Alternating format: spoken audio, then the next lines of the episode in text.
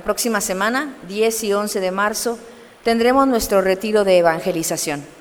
Recuerda que es una excelente oportunidad para tener un encuentro personal con Dios y renovar esa alianza de amor. Acércate y pide informes.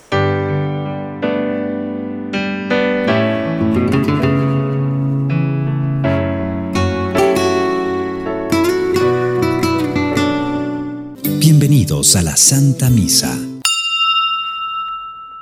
Tanto amó Dios al mundo que le entregó a su Hijo único para que todo el que crea en Él tenga vida eterna.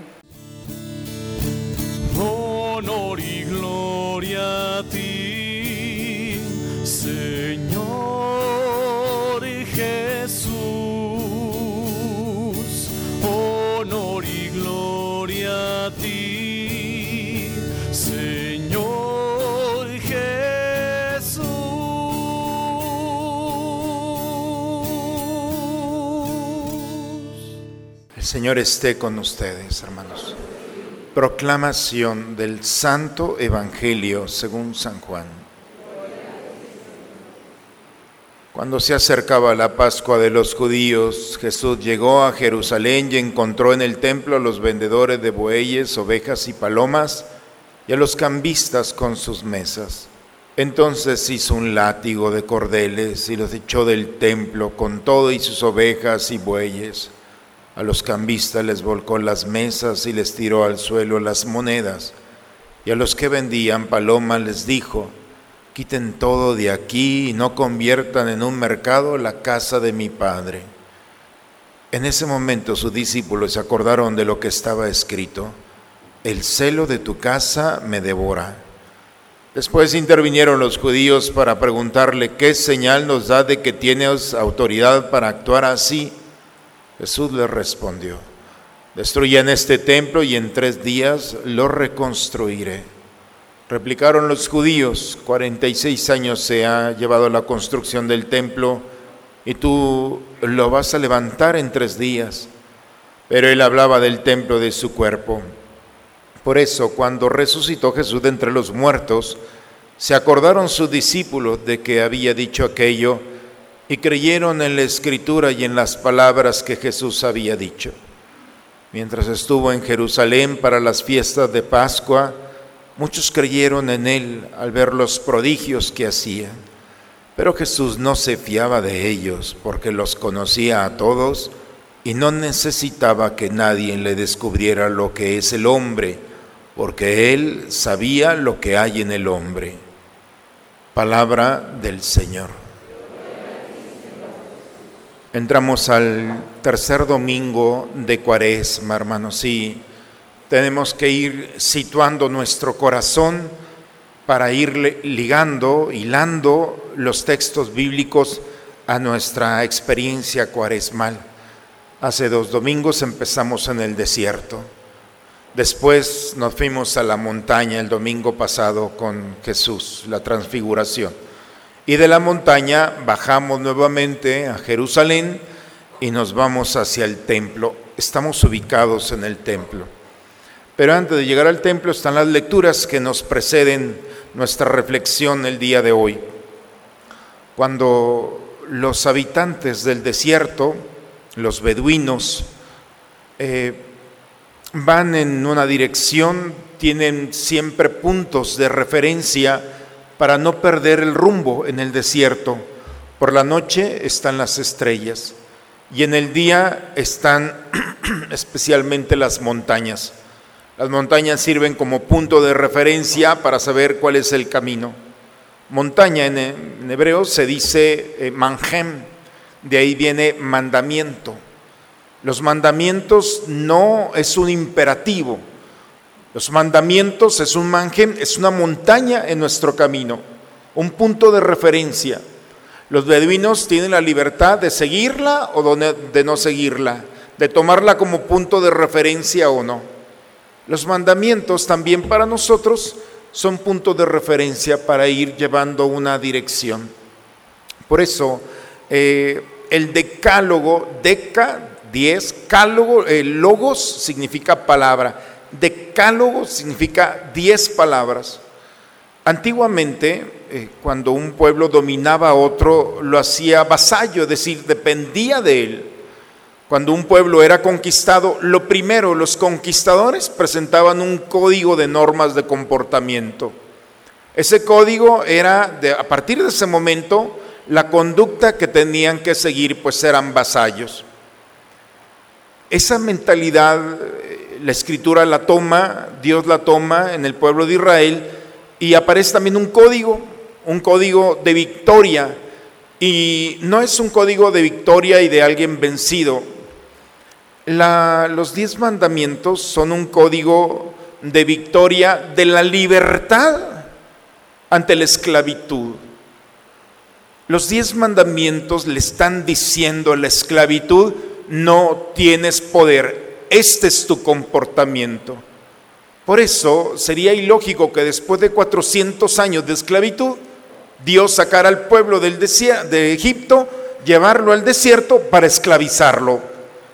Dios lo que quiere a través de este código es que el hombre lo viva, lo experimente, para que sea un hombre libre y viviendo estos diez, diez palabras o decálogo, pueda decirle a la esclavitud, no tienes poder sobre mí.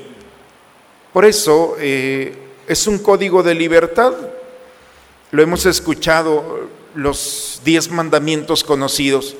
Fíjense cómo los primeros cristianos tenían tres prácticas, dos de ellas muy interesantes.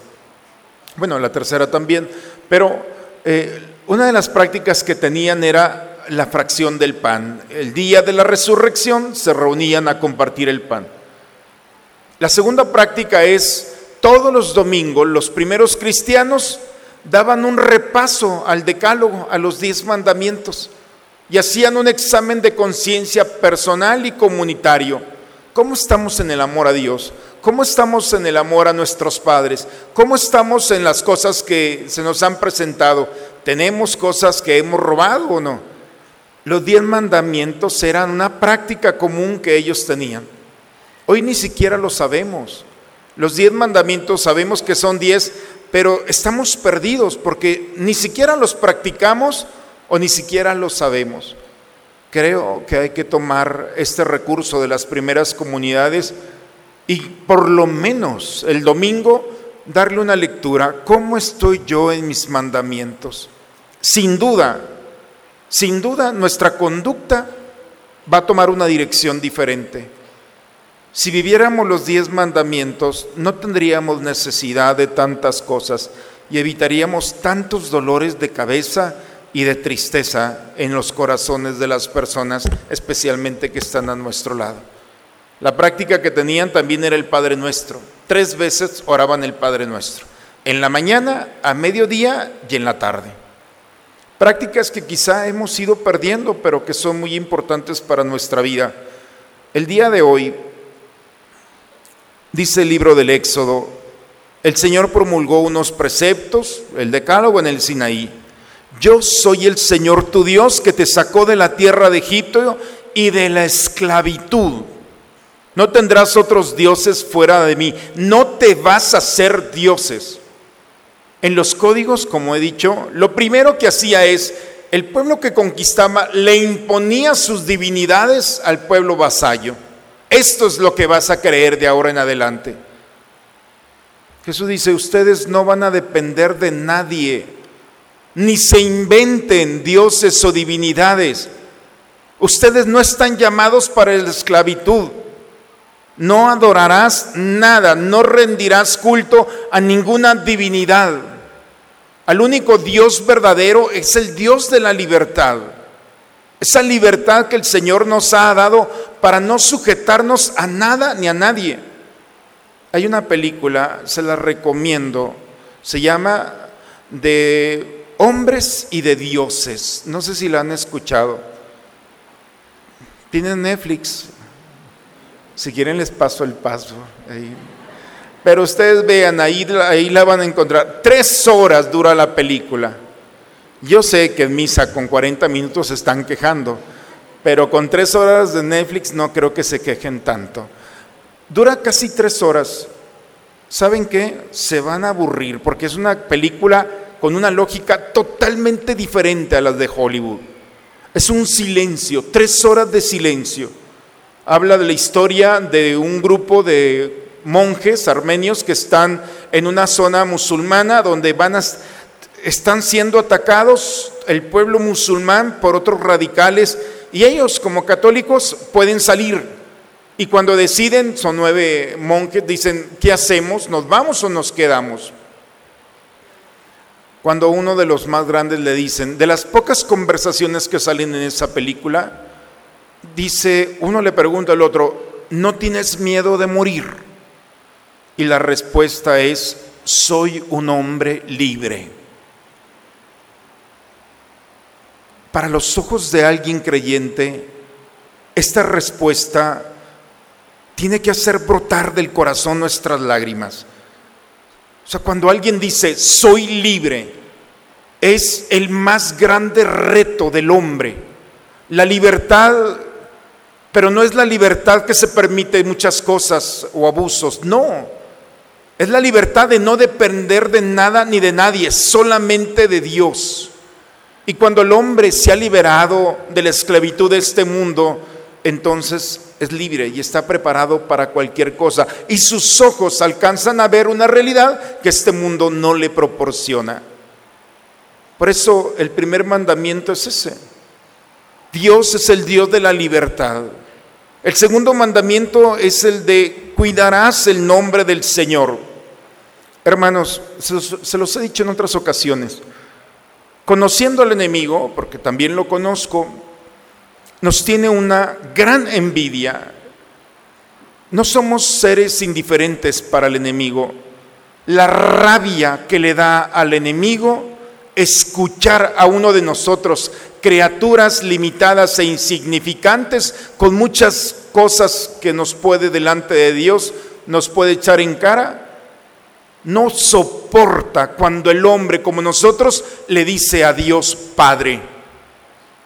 Cuando un ser humano le dice a Dios Padre, el ángel, Lucifer, el enemigo de Dios y de nosotros, se pone como león rugiente, no soporta, porque él no puede decirle a Dios Padre.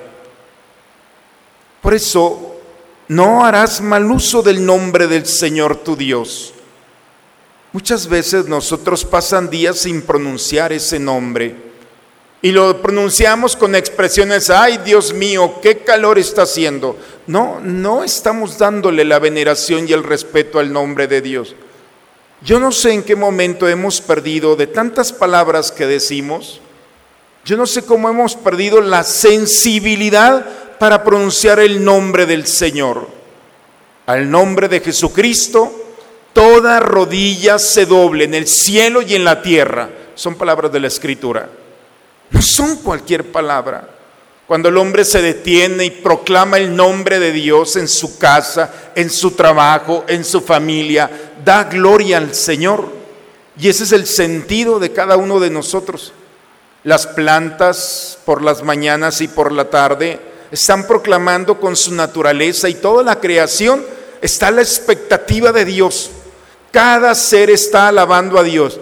Vean el movimiento de los árboles, vean el aroma, vean los animales irracionales, los animalitos y mascotas que tenemos. Todas se gozan en el Señor. El hombre tiene la capacidad de alabar y bendecir al Señor y no lo hace. Se nos ha olvidado. O peor aún, hemos utilizado el nombre para engañarnos, tratando de quitarle el respeto, utilizando en juegos o en chistes o en comentarios. ¿Cuántas veces el nombre de Jesús ha sido mal utilizado? Utilizando, vaya, en chistes graciosos, ja, ja, ja, y el nombre de Dios va perdiendo poco a poco el poder, la autoridad, el respeto que debemos. San Alfonso María Ligorio habla sobre una joven que se llamaba María y esta joven hace un pacto con el enemigo, le dice, mira, dame lo que necesites y te doy lo que necesites. Y el enemigo le dice, lo único que te pido es, te voy a dar todo, menos una cosa te voy a pedir, no vuelvas a pronunciar tu nombre, ni quiero que te llames así. El demonio no pronuncia el nombre de María, como tampoco pronuncia el nombre de Dios. Esta joven empezó a llamarse M, todo el mundo le llamaba M, no sabían por qué, pero ella sí sabía por qué había hecho ese pacto.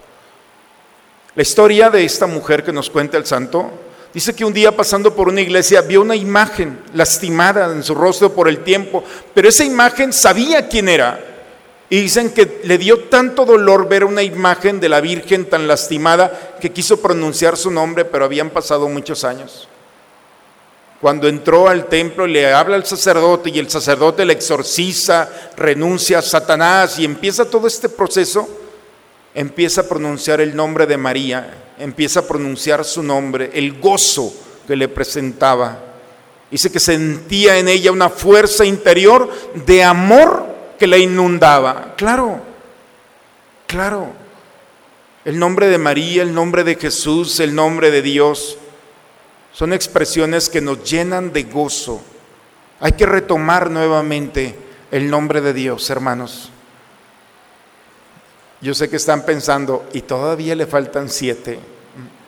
No, tranquilo, no lo voy a decir todos, habrá otra homilía. Pero la primera lectura viene hablando sobre esto. Santificarás las fiestas, le darás a Dios un tiempo porque Dios al final de su obra descansó. Descansar, hermanos, en la Biblia no es estar cansado, agotado. No.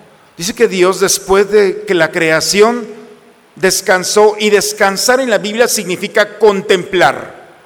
Contempló, dice la escritura, vio Dios todo lo que había hecho y le pareció bueno. ¿Qué pasa cuando el hombre no contempla, no se detiene a contemplar, a descansar. El domingo no es un día para estar todo, día, todo el día en la cama, comiendo y viendo la televisión. Ese no es el descanso. El descanso es un cambio de actividad. Es una forma de recuperar lo que entre semana no podemos hacer. Y esos momentos es contemplar cómo venimos caminando. Cuando alguien no se detiene a ver cómo viene caminando, sigue cometiendo los mismos errores, sigue diciendo las mismas palabras que lastiman, sigue haciendo cosas que no se da cuenta, pero es una estela de dolor, de tristeza para aquellos que están a su lado. Por eso, contemplar significa detenerte un momento por caridad delante de Dios y que puedas ser sincero o sincera contigo mismo para decir, este día, el martes pasado, estuve muy mal con mi mujer, muy mal con mi esposo, con mi hijo. Señor, y tengo una semana para cambiar la lógica, porque si no me detengo, entonces poco a poco me voy a hacer una perfecta persona que va y que es una amenaza para los demás. Y no venimos aquí para ser una amenaza. Dicen que música sin silencio es ruido. La música más bella está la música y de repente un silencio y luego sigue. Cuando el cristiano no tiene silencios, es ruido. Hablamos, ya hablamos, ya hablamos y ya se perdió el peso, la fuerza. Santificar el tiempo, hermanos, significa hacer un espacio Ustedes me han pedido que la misa dure una hora. Bien, una hora. Yo me acuerdo que hace siete años duraba casi dos horas, ¿se acuerdan? Pero fueron tantas las quejas que el Roma, el Papa, me mandó a decir que le quitara tiempo. es broma. Una hora, una hora, está bien, vamos a una hora. Y he tratado de preparar la homilía y la celebración sin correr una hora. Una hora que le dedicas al Señor a escucharlo una hora que estás delante de Él para recibirlo. Santificar el día, hermanos, es tener espacios aquí y en tu casa. Entrar a tu negocio, detenerte un momento y decirle, Señor, este momento es para ti, un minuto para Dios de silencio, para que me ayudes a iluminar mi corazón y pueda yo llevar a bien este proyecto, tu familia, tu trabajo, tus estudios, lo que tú tengas. Esos minutos de silencio no son una pérdida, es una inversión para que Dios vaya perfeccionando el proyecto que tú tienes. Hagan eso, por favor. El cuarto mandamiento, honra a tu padre y a tu madre. Y no dice el mandamiento, honra a tu padre y a tu madre si es bueno, si no tiene vicios, si no acá, no, no pone condición. Honra a tu padre y a tu madre, independientemente de cómo sea, no hay razón, una razón no hay para que tú desprecies a tu padre o a tu madre. No hay razón. Es, es una lógica. Es una lógica. Si tú estás bien con tus padres, estarás bien contigo mismo y con los demás. Si tú no estás bien con tus padres, estarás mal contigo y también con los demás. Así de sencillo. No es una lógica matemática humana. Es Dios el que nos está dando. Por eso le llaman la segunda tabla. La primera tabla de los mandamientos es la de Dios. La segunda tabla es la de los hombres. Este código nos ayuda a estar bien con Dios, con nosotros mismos y con los demás. Ni esclavizarme, ni esclavizarme con los demás. No matarás, no cometerás actos impuros, no hablarás mal ni levantarás falsos testimonios. No desearás la mujer de tu prójimo ni el hombre de tu prójimo. No desearás los bienes ajenos. Ahí están los diez mandamientos. Si nosotros los ponemos en nuestro refrigerador y los vemos todos los días, nos vamos a evitar muchas cosas, especialmente muchas tristezas en el corazón. El enemigo, hermanos, no le gusta que hablemos de esto. En algún momento de nuestra historia cristiana nos engañó para que usa los mandamientos y poco a poco nos fuimos olvidando de ellos a tal grado que ya ni no lo sabemos. Y hemos perdido el verdadero sentido de agradar a Dios, de ser libres y permitir que el otro también pueda ser libre en el respeto a Dios y en lo sagrado que representa aquel que está a mi lado cuando los mandamientos no son solamente en una tabla de piedra, sino están en el corazón. El Evangelio, hermanos, Jesús entra y seguramente alguno de ustedes, vaya al genio de Jesús, llegó enojado hoy, se levantó de malas, decía una señora. ¿Cómo eso de tomar unos cordeles y empezar a sacar y golpear a todo mundo? Digo, de mí se quejan si nunca he traído un cordel. Imagínense el pobre de Jesús con esta actitud. Es una expresión profética. Cultura general el templo de Israel estaba formada de adentro hacia afuera por pórticos, es decir, por centros. El primer centro era, estaba cerrado, era el Sancta Sanctorum, el lugar de los santos. Solamente los sacerdotes podían entrar ahí, pero solamente una vez al año. Era el lugar más sagrado. Y después de allí venía el otro pórtico que era el de los sacerdotes. Solamente los sacerdotes. Y después venía otro que era el de los judíos. Solamente podían entrar hombres, varones, mayores de edad, sin enfermedad y sin pecado. Y después venía el otro pórtico que era el de las mujeres. Allí podía entrar cualquiera, también las mujeres. Imagínense la mentalidad que había. Y el pórtico final, el de los gentiles. Podían entrar cualquiera. Era para los creyentes que no eran judíos, que creían en Dios. Era el, último pórtico. Eran creyentes de séptima, no de segunda, de séptima. Les había tocado en Gallopa. Allá lejos, ese lugar donde todos podían entrar, también entraron los animales. Los hemos escuchado el día de hoy. Ovejas, bueyes, eh, palomas, de todo. Jesús entra al templo y le duele cómo estos gentiles que creen en Dios de séptima, ahora resulta que ya ni, ni el lugar que tienen para orar pueden hacerlo porque lo cambiaron por animales. ¿Cómo puede ser posible que a esta pobre gente le quiten su lugar de orar? Saquen todo esto.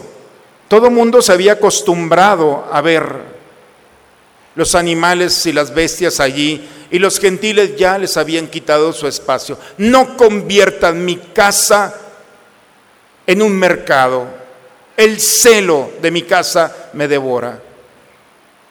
No sé ustedes, hermanos, pero Jesús está purificando el lugar para aquellos que el pueblo de Israel había excluido. Cuando alguien empieza a darle su lugar a alguien que está excluido, entonces es un hombre auténtico. La grandeza de un hombre es cuando su mirada no ve todo normal, cuando no puede acostumbrarse a ver al que está fuera como si fuera parte del paisaje. La grandeza del texto el día de hoy es que Jesús recuperó la dignidad de aquel o de aquellos que no tenían ni siquiera un lugar y había sido contaminado con la venta. Todo mundo se había acostumbrado, Jesús no. Jesús le está diciendo a los gentiles, voy a devolverles su lugar, el lugar que merecen ser escuchados por Dios. Por eso creo, hermanos, que esto es, creas o no creas en Dios, seas del enemigo o no seas de él, nada impide que el hombre tenga en su corazón el deseo profundo que Jesús tuvo en este día en el templo, recuperar, purificar, limpiar el lugar para orar, especialmente de aquellos que nadie espera que su oración va a tener un fruto abundante. Si hay algo grande, hermanos, en la vida, es la bendición de un pobre, la bendición de un padre, la bendición de Dios. Pero cuando un pobre te dice gracias, ese gracias se queda grabado, la oración de un pobre. Por eso dice la escritura, préstale a alguien que no te va a pagar, a un pobre, Dios te va a pagar por él. Por eso cuando el pobre eleva su oración, entonces las gracias de ese pobre harán y transformarán esa realidad que muchas veces le hemos pedido a Dios y no ha llegado. Hoy el Señor nos invita, hermanos, a vivir en esta lógica, la lógica de la cruz, dice Pablo. Escándalo para los judíos, locura para los paganos. Escándalo. Como sacerdote son 20 años. Y saben, lo que me alegra es molestar al enemigo no saben lo que es cuando se habla de Dios, lo que el enemigo representa esto. Decirle a ustedes, hermanos, recordarles los mandamientos, recordarles el incluir a los demás. Quizá ustedes no están muy atentos, pero el enemigo sí. Y después de estar en su corazón tratando de callarme, el cura sigue hablando en el nombre del Señor. Esto que yo hago lo pueden hacer ustedes. Y así como el enemigo se burla de Dios cuando caemos en el pecado, mira a tus hijos, mira lo que hacen. Esa burla se vuelve rabia cuando empezamos a hablarnos como hermanos, cuando recordamos las cosas santas y veneramos a nuestros padres. Esa es la cruz, la cruz verdadera en la cual la teología nos dice que en la cruz está lo peor del hombre o lo mejor del hombre. Debajo de la cruz, el odio, el rencor, los gritos que le decían a Jesús. Los que subimos a la cruz, los peores momentos se convierten en los más bellos momentos. Perdónalos porque no saben lo que hacen. Esa es la locura, hermanos. El cristiano es aquel que pasa por este mundo con la burla de los demás. Pobre ingenuo, ¿qué va a sacar siendo bueno? En este mundo me van a amar y en el otro tendré la recompensa eterna. Si esa idea está en nuestro corazón, bien hecho. Ya somos dos o más que queremos pasar por este mundo agradando a Dios, haciendo el bien. Y aun cuando podamos caer, la misericordia del Señor tiene que reconstruir, restaurarnos para seguir dando testimonio al Señor. Ese es el tercer domingo, hermanos, de Cuaresma. Faltan tres más. Estamos muy cerca de la gran fiesta de los cristianos. En el nombre del Padre, del Hijo y del Espíritu Santo.